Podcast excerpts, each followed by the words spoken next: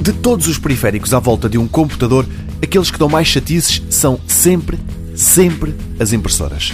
Aqui a escolha mais acertada é nem comprar. Mas claro, esta é mais uma das recomendações que muita gente não acata e as fabricantes destes equipamentos vão fazendo o que podem para vender impressoras que ou falham o menos possível ou que são tão baratas que nem se leva a mal que o papel encrava cada três impressões. E a HP tem novidades para mostrar. Chama-se Tango e é uma impressora pequena, compatível com tecnologias de assistente pessoal como a Alexa da Amazon, Cortana da Microsoft ou mesmo o Google Assistant e que é capaz de imprimir a agenda vida do utilizador. É certo que a utilidade disto não será muita, mas a outra característica dela pode convencer mais algumas pessoas.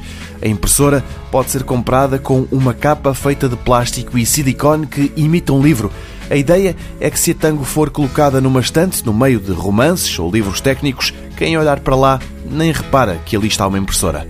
Na América custa cerca de 150 euros, a versão com capa, a Tango X, já vale 200.